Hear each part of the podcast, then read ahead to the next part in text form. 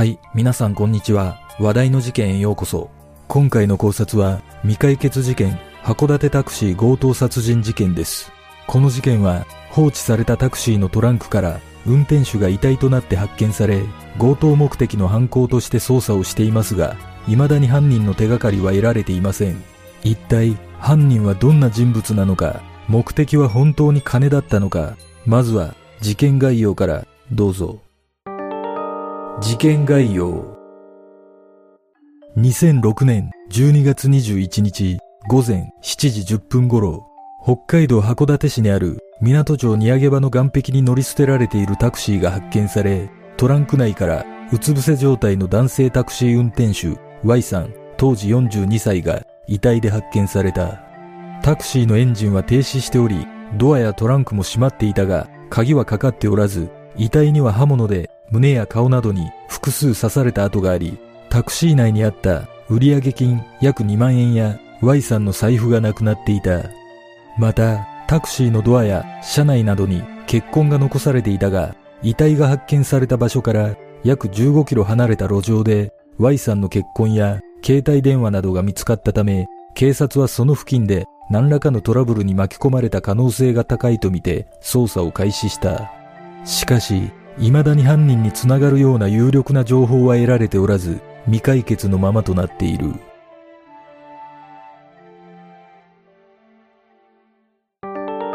事件の経緯12月20日、Y さんは午後6時から翌21日午前2時までの勤務だったが、勤務後の午前3時頃、Y さんは客を探しに行くと言って営業所を出たとされる。事件後の調べで Y さんが運転していたタクシーがどのような行動をとっていたのかがタクシーに搭載された GPS の解析から明らかになっている。12月21日午前3時50分頃、北斗市七重浜一丁目付近で客を乗せ国道227号線を亀田郡七重町方面に走行している。午前4時5分頃、亀田郡七重町二山付近で空車となり、その後、亀田郡七重町峠下などの周辺を約15分走行している。午前4時20分頃、亀田郡七重町峠下102番地で停車している。この場所に Y さんの血痕が残っていることから、ここが殺害現場だと見られている。その後、約5分後に犯人の運転によって、国道227号線や国道228号線を経て函館市内を走行している。午前4時55分頃、函館市港町3丁目で停止、犯人はここでタクシーを乗り捨てている。午前7時10分頃、交代予定の午前6時半になっても Y さんが戻ってこなかったため、同僚数名がタクシーで捜索を始め、Y さんのタクシーに搭載された GPS から位置を割り出し、Y さんの車両を発見した。午前7時25分頃、Y さんのタクシーには誰も乗っていなかったが、ドアに血痕がついているのに気づいたため、警察に通報し、その後、警察が駆けつけ、トランク内を確認したところ、Y さんの遺体が発見された。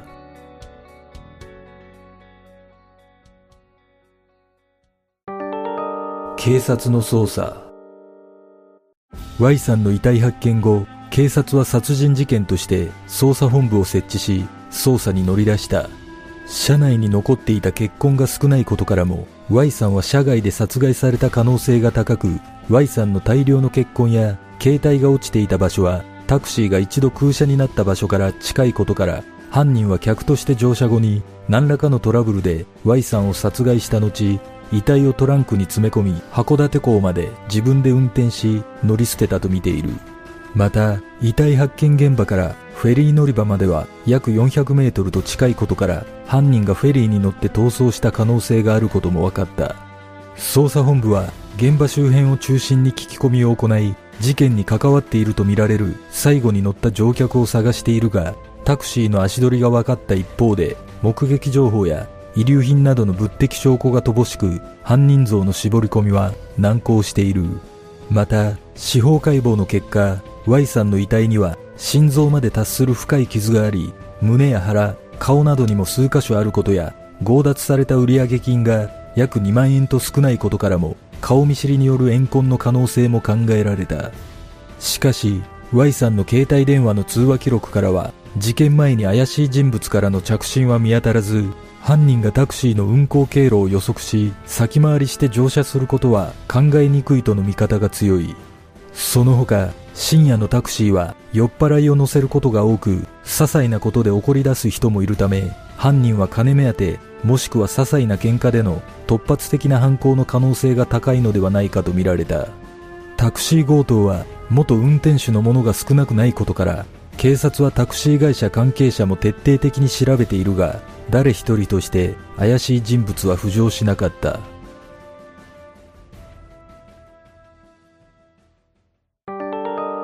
類似事件実は北海道では函館だけでなく札幌でも1992年から2000年にかけて3件のタクシー強盗殺人事件が起きており、いずれも未解決のままとなっている。1992年5月21日早朝、札幌市内の路上に止められたタクシーの車内で男性運転手が頭などを鈍器で殴られ殺害されているのが発見されている。車内からは現金数千円入りの小銭入れがなくなっていたが、数万円の売上金はほぼ手つかずで残っていたとされている。この事件は未解決のまま2007年に時効を迎えてしまった。また、1999年7月26日午後11時30分頃、札幌市内の路上に止められたタクシー車内で男性運転手が左胸を刺されて殺害されているのが発見され、凶器は刃渡り10センチの果物ナイフで胸にナイフが突き刺さったままの状態だったとされている。発見されたタクシーは運転席の窓と後部左側のドアが開いたままで売上金約3万円が入ったバッグが奪われていた。この事件の犯人は20代から40代の男とみられているが現在も未解決となっている。さらに2000年10月5日午前3時55分頃同じく札幌市内の路上に止められたタクシーの車内で男性運転手が左胸を刺されて殺害されているのが発見されている。凶器は長さ約23センチ、刃渡り12センチのペティナイフで胸にはナイフが突き刺さったままでシートベルトは締めた状態だったとされている。また、タクシーはハザードがつけっぱなしで後部左側のドアは開いたままとなっており、売上金が入ったバッグと運転日報が奪われていた。この事件に関しても有力な情報が得られないまま現在も未解決となっている。事件の真相とはこの事件はこれまでに延べ13万人以上の捜査員を投入しているが現在も捜査は難航し警察は函館市内の商業施設などでチラシを配るなどして情報提供を呼びかけている。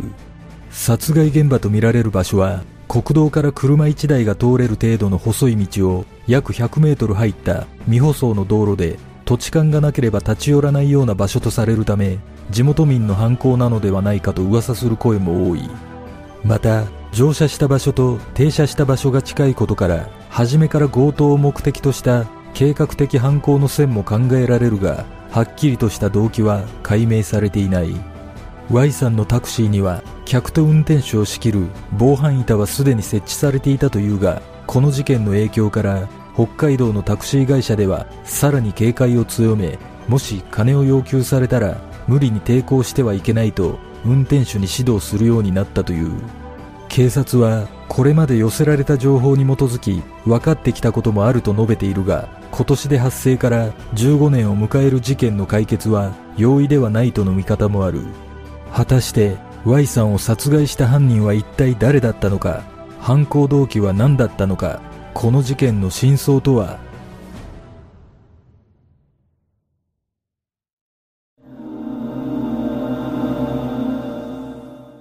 私がこの事件で注目する点は午前4時過ぎ Y さんのタクシーが七重町二山付近で空車になった後その周辺を約15分間走行していたということです。ある情報によると GPS の走行記録には空車になった付近から殺害現場付近まで約1キロの区間を数回往復していたとされています。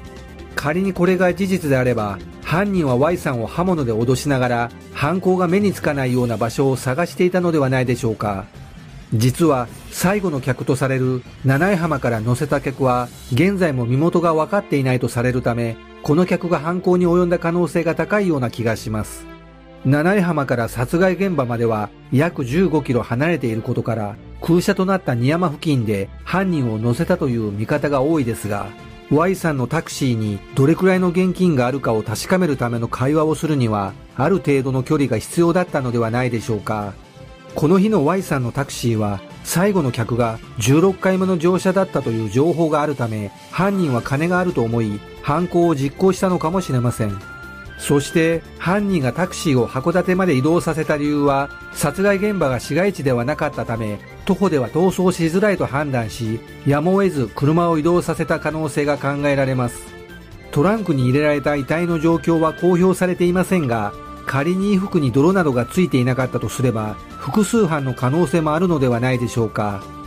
この事件は怨恨の線も疑われていますが状況的にタクシーが走るルートを予測することは難しいと思われるためやはり強盗目的の可能性が高いと感じます。しかし強盗目的にしては不可解な部分があることも確かでなぜわざわざ遺体を15キロも先の港町まで運んだのかという疑問が残ります。殺害現場と思われる近くには山や森など遺体を遺棄できそうな場所が多くあるにもかかわらず捕まるリスクを冒してまで15キロも犯人が自ら運転しているとすれば遺棄とは別の何かしらの理由があったとも考えられます。もしかしたら犯人は帰り血を浴びていた可能性もあり上着を脱いで行動するには寒すぎるといった単純な理由で徒歩で帰れる場所まで移動したのではないでしょうか。だとすれば犯人は車を放置した場所から近い距離に住んでいた可能性があります。そして殺害現場とされる場所には結婚の他にも携帯電話が落ちていたとされるため Y さんは通報しようとして一旦外に逃げ出した可能性があります。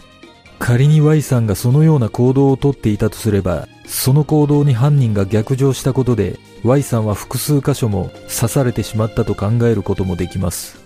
また札幌で起きた類似事件との関連については否定的な見方もありますが殺害方法や現場の状況は異なるもののやはり同一犯の可能性も視野に入れた捜査が必要ではないでしょうか。1999年と2000年に起きた事件は凶器を胸に刺したまま残している点や後部座席のドアが開いたままの状態だったことなどかなり類似する点が多いため強盗目的による同一犯の可能性が高いような気がします。しかしこの函館の事件は札幌と距離が離れていることや凶器が見つかっていない点遺体を移動させている点など一見全く違う犯行にも見えますが目的が強盗だとすれば犯人が場所を変えて犯行に及んだとしてもおかしくはありません。もしかしたら犯人はこの手の犯罪を繰り返し足がつく前に移動するといった行動をとっているのかもしれません。皆さんはどんな考察をするでしょうか？